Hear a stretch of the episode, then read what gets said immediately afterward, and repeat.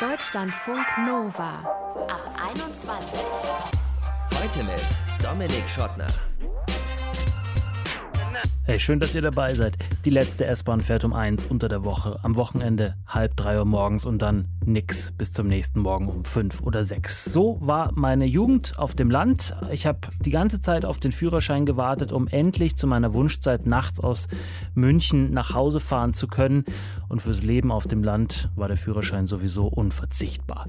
Bei Pauline war das ein bisschen anders. Sie ist in Berlin groß geworden und hat deswegen lange gar keinen Führerschein gebraucht. Als Erwachsene aber hat sie dann gemerkt, wäre schon ganz cool jetzt und hat sich dann dafür angemeldet. Wie das ist, mit 30 zwischen lauter Teenies in der Fahrschule zu sitzen, wird sie uns in diesem Ab 21 Podcast erzählen. Ich habe meinen Führerschein in den USA gemacht und dann auf Deutschland überschreiben lassen, musste ein paar Stunden nehmen und beide Prüfungen machen. Und in der praktischen hat der Prüfer wirklich extrem kulant über eine kleine Geschwindigkeitsübertretung von mir hinweggesehen.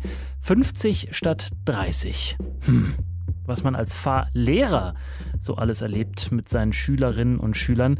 Das wollen wir uns jetzt von Marcel Mattei erzählen lassen. Er hat in der Nähe von Nürnberg eine Fahrschule. Hi Marcel. Hallo, grüß dich. Erste Fahrstunde oder Fahrprüfung mit so einem Prüfling wie mir. Was ist für dich stressiger?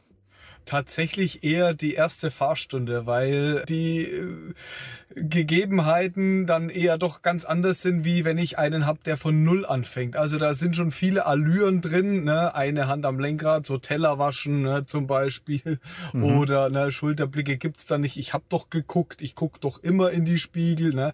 Also das sind natürlich Sachen, äh, wo man dann wieder rausbringen muss, wo natürlich nicht Führerschein rechtlich dann für die Prüfung auch gut wäre, ne? weil gerade die zwei Hände am Lenkrad, sichere Lenkradführung ist da schon groß geschrieben auch. Ne? Also 10 Uhr und 2 Uhr. Ja, perfekt, genau, richtig. Ja. Wann warst du denn in so Fahrstunden schon mal richtig genervt? Also der absolute Höhepunkt, an den du dich erinnerst?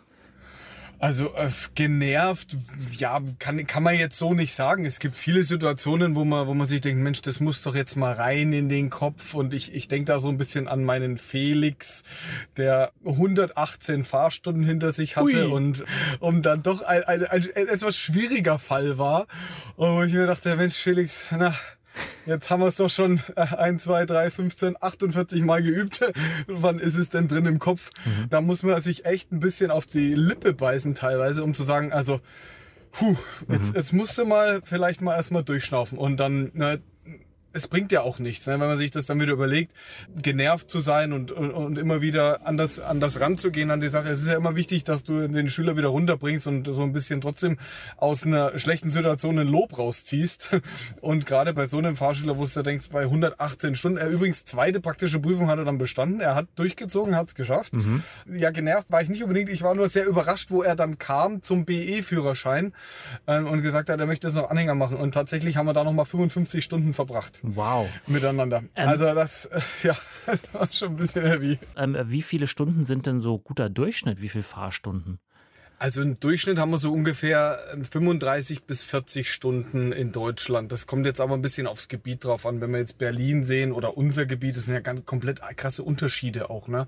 Also wir haben bei uns so um die 30 Fahrstunden ungefähr. Mhm. Also das sind Sonderfahrten schon dabei, wie Überland, Autobahn und Dunkelheitsfahrten und Prüfungsvorbereitungen. Aber drunter wird schon schwierig. Mhm. Wie viel haben die Berliner? Haben die eher mehr? Ja, tendenziell die größeren Gebiete haben dann mehr, gerade das zweispurige Abbiegen ne, oder mehrspurige Fahren im Allgemeinen ist tendenziell immer mehr Fahrstunden auch. Ne? Ja. Jetzt haben wir schon, also du hast den Felix schon erwähnt, der schwang auch so eine Grundsympathie mit, obwohl er dir, ja, ihr wart euch lang verbunden. Ja, definitiv. Man baut ja eine Beziehung sozusagen auf. Genau, ja. eine Bindung ist da schon da, ja. Äh, woher nimmst du die Geduld, dann auch so einen Fall durchzubringen zur Prüfung? Oder gibt es vielleicht auch einen Moment, wo du so ehrlich bist, sein musst, vielleicht auch zu deinen Schülerinnen und Schülern und sagst so, okay, lass es einfach. Wir probieren das in einem Jahr nochmal. Mm, tatsächlich habe ich, hab ich noch nie einen gehabt, wo ich sagen muss, das ist nicht machbar. Also es ist alles machbar. Ich habe jetzt erst einen Wechsler von der anderen Fahrschule ist auch ein spezieller Fall. Man muss auch dazu sagen, ist schon etwas älter.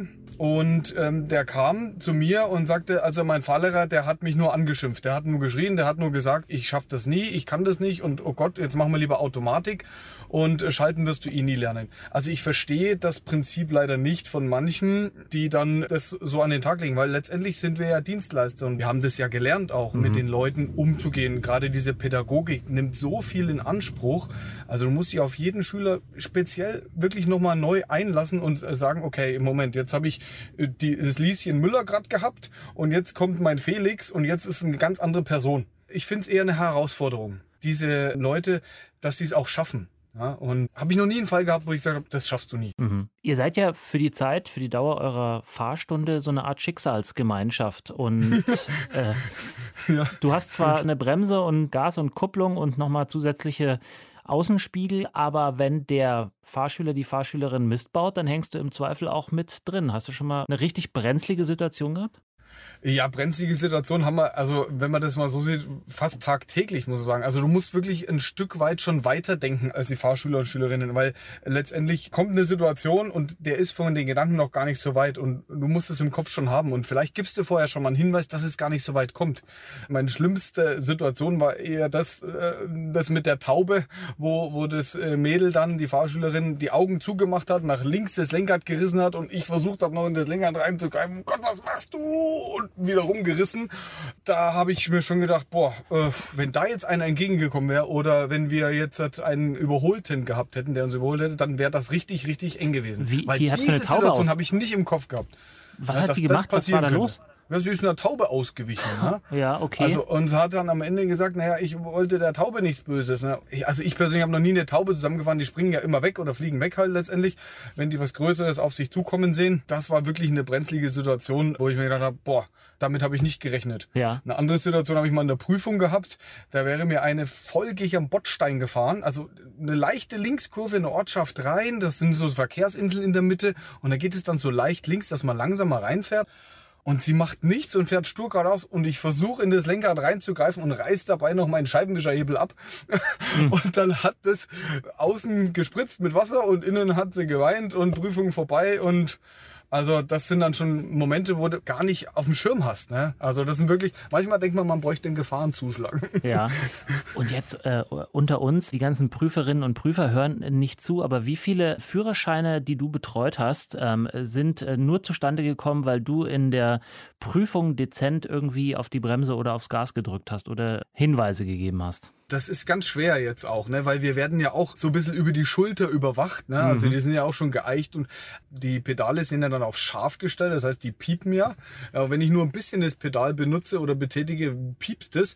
Aber tatsächlich mal beim Parken, wenn man mal den Finger ein bisschen leicht nach rechts so, dann weiß der, ah, jetzt muss ich nach rechts lenken. Das ist aber ganz, ganz wenige Momente. Also eigentlich schaffen die Leute das schon selber ganz gut, muss mhm. man sagen. Du hast, ähm, hast du mir im Vorgespräch erzählt, ein Tesla als Fahrschulfahrzeug und ich bin mal in einem Tesla mitgefahren und da war ich erstaunt, wie viel mehr Technik da noch verbaut ist als in anderen, in Anführungsstrichen, herkömmlichen Fahrzeugen. So sehr, dass ich sogar dachte, Mensch, das Ding kann ja und kann es ja auch zum Teil vielleicht alleine fahren. Warum braucht man denn da überhaupt noch einen Führerschein, beziehungsweise was sind da die Anforderungen dann für einen Führerschein? Naja, die Anforderung ist so, ich mache jetzt halt zehn Schaltfahrstunden. Das ist mein Muss, was ich praktisch ablegen muss, um zu zeigen, ich kann Schalter fahren.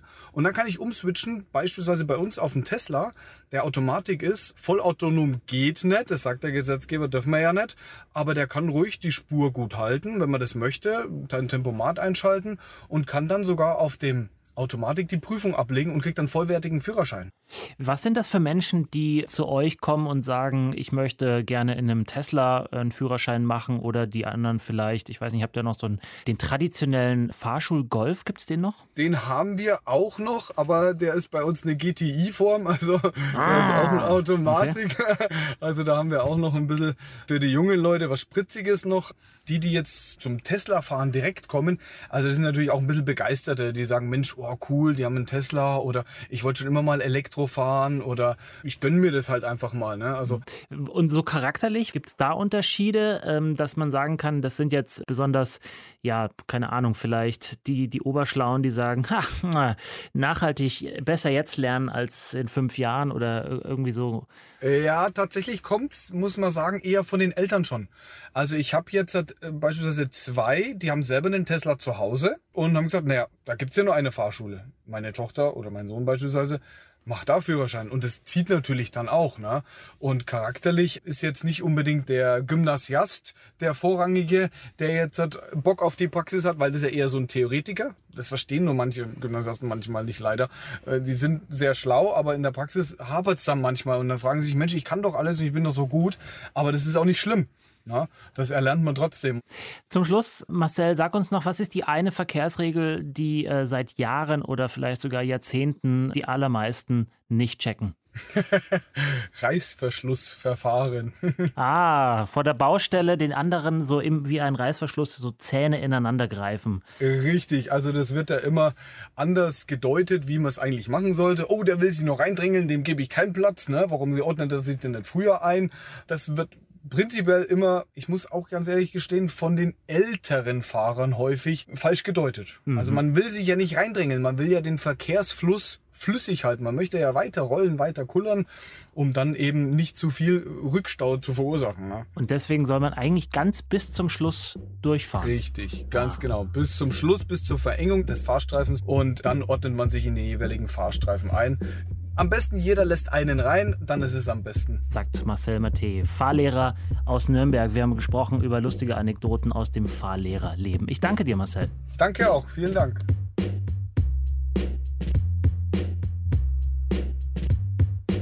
Deutschlandfunk Nova.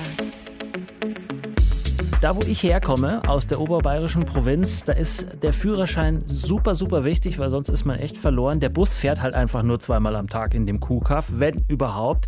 In Großstädten wie Berlin oder München, da ist der Führerschein nicht ganz so wichtig, weil die Busse und Bahnen fahren, zumindest in Berlin, fast durch oder man steigt halt aufs Fahrrad oder auf irgendeinen gemieteten E-Roller. Wobei, da braucht man auch einen Führerschein dafür. Aber weil Pauline aus Berlin kommt, hat sie nie so richtig einen Führerschein gemacht. Nicht mit 18, nicht mit 25. Aber dann, wo es so auf die 30 zuging, hat sie gedacht, hm, wäre vielleicht jetzt doch ganz nett, auch mal mit so einem Leihauto vielleicht rausfahren zu können. Aber dafür brauche ich nun mal diese Plastikkarte. Wie es ihr in der Fahrschule ergeht, darüber möchte ich jetzt mit ihr sprechen. Hi Pauline. Hi. War das Schön, die- hier zu sein. Ja, danke, dass du zwischen den Fahrstunden und Job äh, Zeit für uns findest. Warum möchtest du gerne den Führerschein machen? Und zwar habe ich eigentlich immer den Führerschein haben wollen, aber es hat sich nie ergeben. Ganz am Anfang aus finanziellen Gründen. Mit 18 hatte ich einfach kein Geld und auch nicht die Möglichkeit, das Geld dafür zu bekommen. Und äh, später dann in der Uni kam dann auch immer wieder, naja, keine Ahnung, Miete und sowas dazwischen. Und dann äh, in Berlin, wie du schon richtig gesagt hast, braucht man gar nicht so den Führerschein. Also die öffentlichen Verkehrsmittel in Berlin sind super. Äh, irgendwann bin ich dann auch auf Fahrrad umgestiegen, dann braucht man sowieso nicht mehr. Und äh, dann habe ich aber gemerkt, ja scheiße, was ist, wenn ich jetzt einfach mal spontan zur Ostsee will oder ich würde gerne mit dem Auto irgendwie aufs Land fahren oder im Ausland im Urlaub, wenn ich mein Auto mieten möchte und um da irgendwie ungebundener zu sein, unabhängiger, kann ich nicht, weil ich habe keinen Führerschein. Und dann, als es auf die 30 zuging, habe ich auch gedacht, oh Gott, umso älter ich werde, umso schwieriger wird's vielleicht auch mit dem Lernen. Und ja, dann habe ich gedacht, jetzt muss ich ran. Jetzt muss ich loslegen. Bist du da äh, eine Exotin oder hattest du mehrere FreundInnen, die keinen Führerschein gemacht haben? Nee, ich hatte tatsächlich recht viele Leute um mich rum, die genauso wie ich erst spät angefangen haben oder auch immer noch nicht den Führerschein haben. Sind dann tatsächlich auch immer eher Leute aus dem Umland, die genau, ja, dann wirklich davon abhängig sind, einen Führerschein zu haben. Also wo man vom Dorf halt nur mit dem einen Bus oder Mit der ja, letzten mit der Bahn? Mitfahrgelegenheit. Ja, genau, genau. Wobei, gibt es sowas Und in Berlin eigentlich? Letzte Bahn in München gab es das immer, dass man so um, äh, um eins unter der Woche und am Wochenende gab es die eine um 2.30 Uhr, mit der man dann noch heim konnte. Dann gab es ein großes Loch. Ähm, Das merke ich ja auch gerade, ja. Ja. Man, man darf echt nicht, man darf echt nicht zu spät unterwegs sein. In Berlin gibt es die unter der Woche auch. Und das ist auch meistens die, also skurrilste Bahnfahrt. Also wenn man, wenn man mit der letzten U8 von Kreuzberg nach äh, in den Wedding fährt, da sind wirklich die skurrilsten Personen unterwegs. Mhm. aber da sagst du was. Die U8 ist auch tagsüber, ehrlich gesagt, skurril. Ich wohne direkt an der U8. Das ist so ein, äh, naja, anderes Thema. Wir sprechen ja über den Führerschein. ähm, lass uns nochmal teilhaben an der ersten Theoriestunde, die du da hattest. Ähm, mit den ganzen Teenies in einem Raum darüber reden, wann darf man jetzt fahren und wann darf man nicht fahren. Ja, die erste Stunde, das war schon echt komisch. Es war ja auch mit, mit Maske und allem und dann in so einem vollen Raum. Also erstmal, ja, kam ich mir zum ersten Mal in meinem Leben überhaupt so alt vor, weil es halt tatsächlich so 17-, 18-Jährige waren, die dann auch noch alle zusammen zur Schule gegangen sind. Und dann gab es, glaube ich, nur so zwei andere Personen, die auch in meine Alterssparte gefallen sind. Und was war das Thema? Das erste Thema war Verkehrszeichen. Mhm. Das war das erste Thema. Ich bin nämlich irgendwo ein bisschen später eingestiegen. Genau, und da ging es dann um die Zeichen hier Andreaskreuz und äh, Vorfahrtsschilder etc. pp. Andreas Kreuz, wissen wir alle, die den Führerschein schon mal gemacht haben oder zumindest in der Schule mal aufgepasst haben, ist das, was am Bahnübergang steht. Ne? Kurz Genau, Bahnübergang. genau. 80 Meter vor am Bahnübergang. Nee, direkt vor dem. Bahnübergang. Und die anderen beiden, in welchen Abständen sind die? Naja, ähm, ah, jetzt frag mich doch sowas nicht. ich habe den Führerschein doch schon. Das ist nämlich das Fiese. Das sind Also doch die glaub- Schilder. Mit einem einen Streifen sind 80, zwei Streifen sind 160, drei Streifen sind 240 Meter. Dann kommt der Exakt. Bahnübergang, oder? Ah. Genau.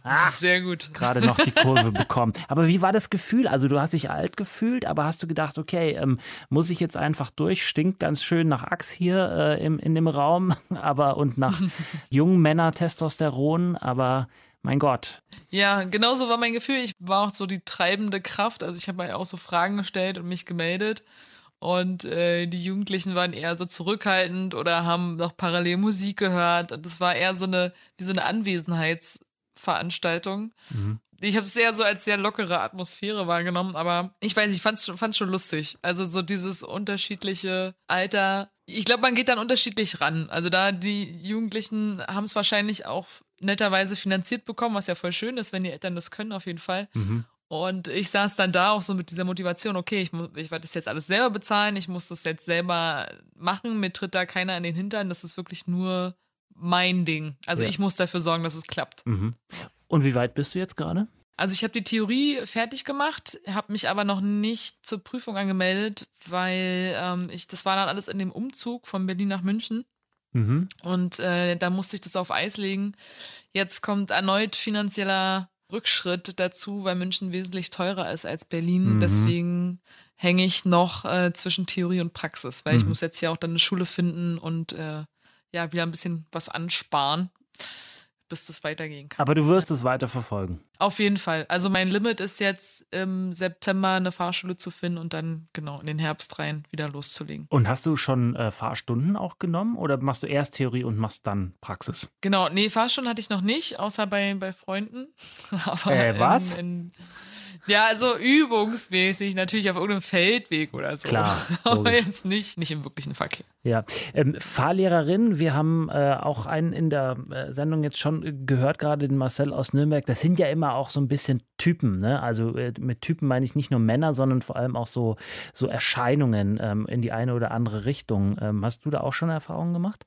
Ja, voll. Also ich habe meinen Fahrlehrer, in der, wo ich die Theorie jetzt gemacht habe, der war genau so, wie ich mir einen Fahrlehrer vorgestellt habe. So ein bisschen korpulenter, schon was älter und mit jeder Menge Fahrerfahrung, der dann auch so mal ein bisschen abweicht vom Thema und so seine Geschichten erzählt. Äh, Zu jeder Folie, die er gezeigt hat, hat er eigentlich eine Story gehabt und äh, ich habe mich immer weggeschmissen. Also ich habe viel gelacht, auf jeden Fall. Und äh, nimmst du jetzt den Verkehr schon anders wahr als vorher, weil du jetzt halt dich mit auch Verkehrszeichen auseinandergesetzt hast schon?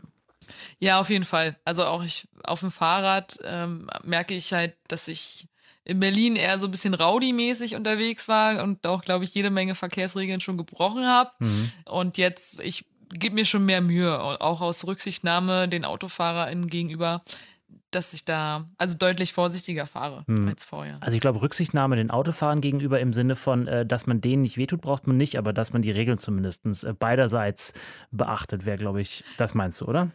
Ja, absolut. Also ich selber reg mich auch immer am meisten über die FahrradfahrerInnen auf. Also das ist nicht mal so, dass die AutofahrerInnen Schuld haben an diversen Situationen. Mir wurde auch schon oft genug die Vorfahrt genommen von einem Auto. Mhm. Aber äh, es gibt so FahrradfahrerInnen, die halt irgendwie das Gefühl haben, sie sind alleine auf der Straße und das ärgert mich dann auch. Und dann versetzt man sich halt mit der Fahrschule noch mehr in die Rolle des Autofahrers, der Autofahrerin.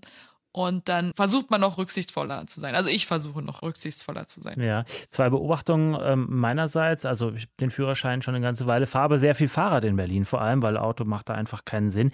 Mir fällt einerseits auf, dass ganz viele Leute, die Fahrrad fahren mit Leihfahrrädern, dass man denen anmerkt, dass sie entweder keinen Führerschein haben oder einfach die Verkehrsregeln nicht kennen, weil genau wie du sagst, die so ein bisschen rowdy-mäßig unterwegs sind, was sowohl Fahrrad als auch AutofahrerInnen, ja, das kann einfach sch schlecht ausgehen. Das gleiche ist aber auch bei AutofahrerInnen, die zum Beispiel mit äh, Leihautos unterwegs sind.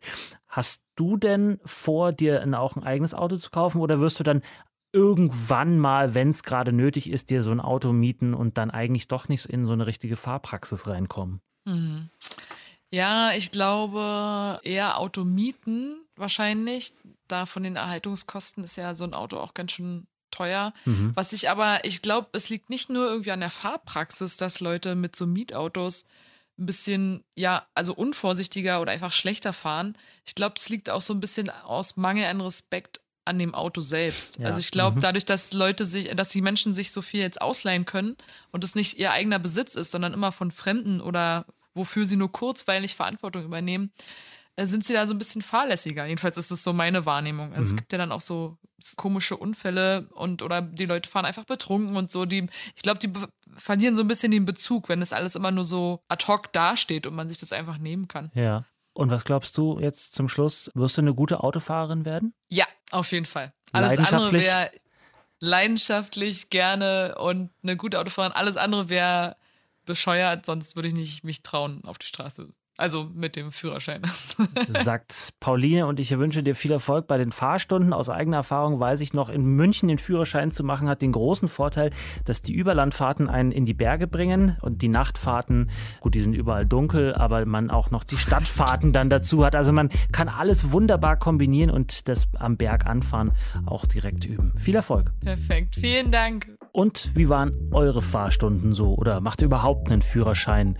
Oder findet ihr das sinnlos aus Umwelt- und sonstigen Gründen? Könnt ihr uns ja mal schreiben. Mail at deutschlandfunknova.de oder eine WhatsApp-Nachricht an 0160 9136 0852. Ich bin Dominik Schottner. Bleibt gesund, bleibt geschmeidig und fahrt vorsichtig. Ciao.